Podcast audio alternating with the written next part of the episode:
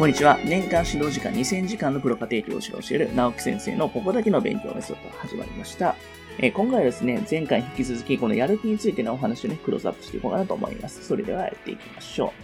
う。えー今回の題材としましては、やる気には何があるっていうね、内容でお話していきます。そもそも子供にやる気を持たせることはね、非常に難しいです。えー塾で新学年が始まると、どの子供たちもやる気ね、満々で頑張るんですけれども、これね、なかなか持続しません。まあ、ここで知っておきたいのは、まあ、やる気にも波があって、かつ、やる気に関係なく頑張らないといけない時っていうのがあるんですよね。えー続いて、あのやる気の波に、えー乗るべき2つの時期っていうね、内容でお話していきます。塾での6年生が始まって、まあ、一旦やる気になっても、課題の難易度が上がって、4月に新しい生活が始まると、なかなかペースはつかめないんですよね。えーそのため、最初のやる気の底っていうのは、6月から7月に訪れます。子供に、まあ、惰性感が漂い始めて、まあ、親から、うちの子がやる気なくてっていうね、相談が結構ね、増えます。しかし、えーすぐに受験の天王山と言われる夏休みが始まります。ここで踏ん張れた子供っていうのは、めっちゃ成績伸びるんですよね。えー夏休みに入る前に、夏休み大事だっていうね、家族間の意思確認と、頑張るという意思、えー決意表明の時間をね、持つことをお勧めします。具体的には子供に夏休みの目標を、勉強、自由、お手伝いの3つのジャンルで考えさせます。まあ、自由とかお手伝いが入ってたら結構ね、あ、楽なんちゃうと思うんですけれども、この勉強を、えーやらせすぎると、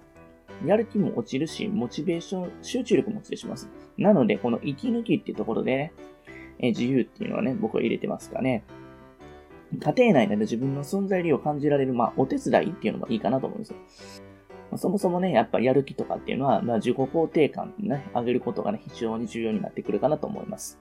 そして、子供にはいつから夏休みモードに入るっていうね、まあ、ちょっとした期日決めとくといいでしょう。そして、一旦夏休みが始まると、子供はね、めっちゃ頑張ります。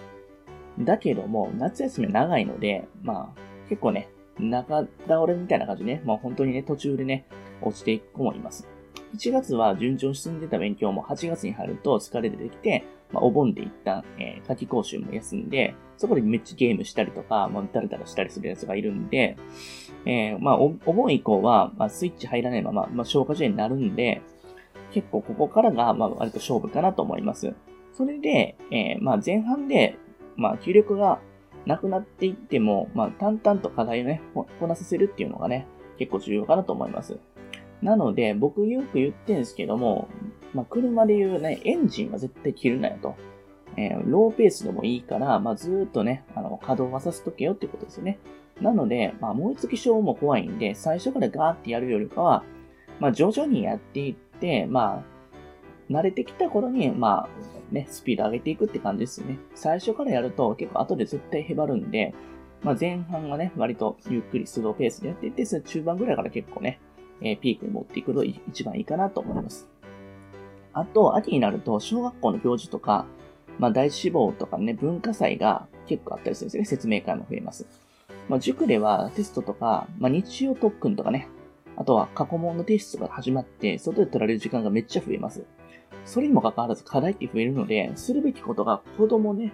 子供の容量のスペックをね、完全に超えてきます。そこで体力をね、削られていくよと。そうなってくると疲れも溜まってきてやる気もっと下がります。えーまた夏休みの頑張りの成果って約3ヶ月後ぐらいにあた、えー現れてくるんですね。えーそうそう脳みそっていうのは、まあ、以前やった学習の内容とかって3ヶ月後にね、えー結果が出るっていうね、データがあるんで、まあ、これもあって、この3ヶ月伸び悩んで、ようやく出るっていうところで結構やめたりする子もいるんで、そこのところのね、踏ん張りも結構重要かなと思います。えこの状態も、12月からの直前期と言われる時期に、大抵の子供がね、もう出ていきます。まあ本当にね、なくなってくるかなと思うんですけれども、まあこの時期になるとさすがにほとんどの子がね、顔色変えて勉強し始めて、その集中力ってすごいかなと思います。なので、親御さんは、まあ、この冬の時期っていうのは、めちゃめちゃ褒めてあげて、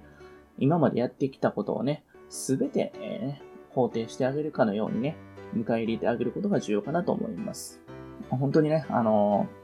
まあ、中学受験は結構なんか、大人では割と短いように思うんですけど、子供の時間感覚ってすごく長いので、本当にね、あの、心折れさせないように、日頃からの声かけっていうのはね、気をつけていただいてほしいなと思います。えー、今日もありがとうございました。最後に、えー、私たちからお願いがあります。こちらの番組の配信を聞き逃さないためにも、各ポッドキャストでの登録やフォローをお願いいたします。ご意見、ご質問につきましては、説明欄にある、えー、番組ホームページよりお問い合わせください。えー、そしてですね、家庭教師エデンはですね、まあ、現在、LINE アットの方でもね、有力な情報を発信してますので、ぜひぜひご登録ください。え、それではまた。